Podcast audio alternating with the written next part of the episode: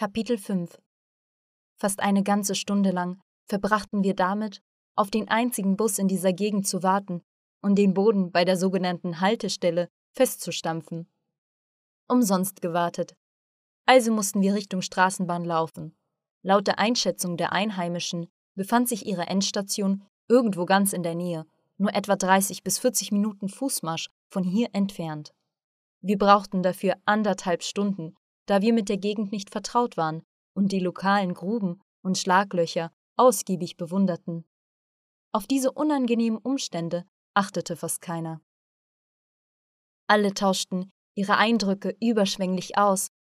Also, sagte Kostja mit einem Lächeln, gehen wir zum nächsten Training? Alle antworteten gleichzeitig Ja. Weiß nicht, was ihr denkt, sagte Andreas, unser größter Fan von Kampfsport, bewundernd. Ich denke, dass ich das gefunden habe, wonach ich gesucht habe. Zumindest für diesen Moment. Super Training.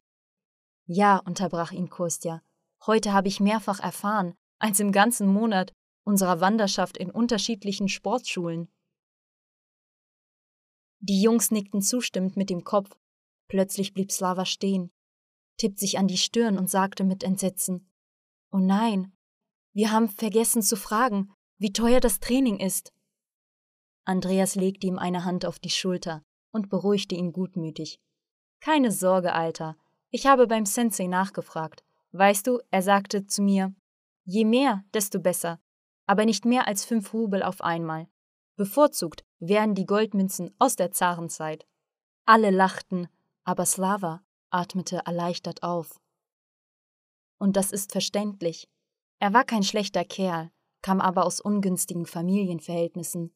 Der Unterricht in anderen Schulen war für ihn praktisch unbezahlbar.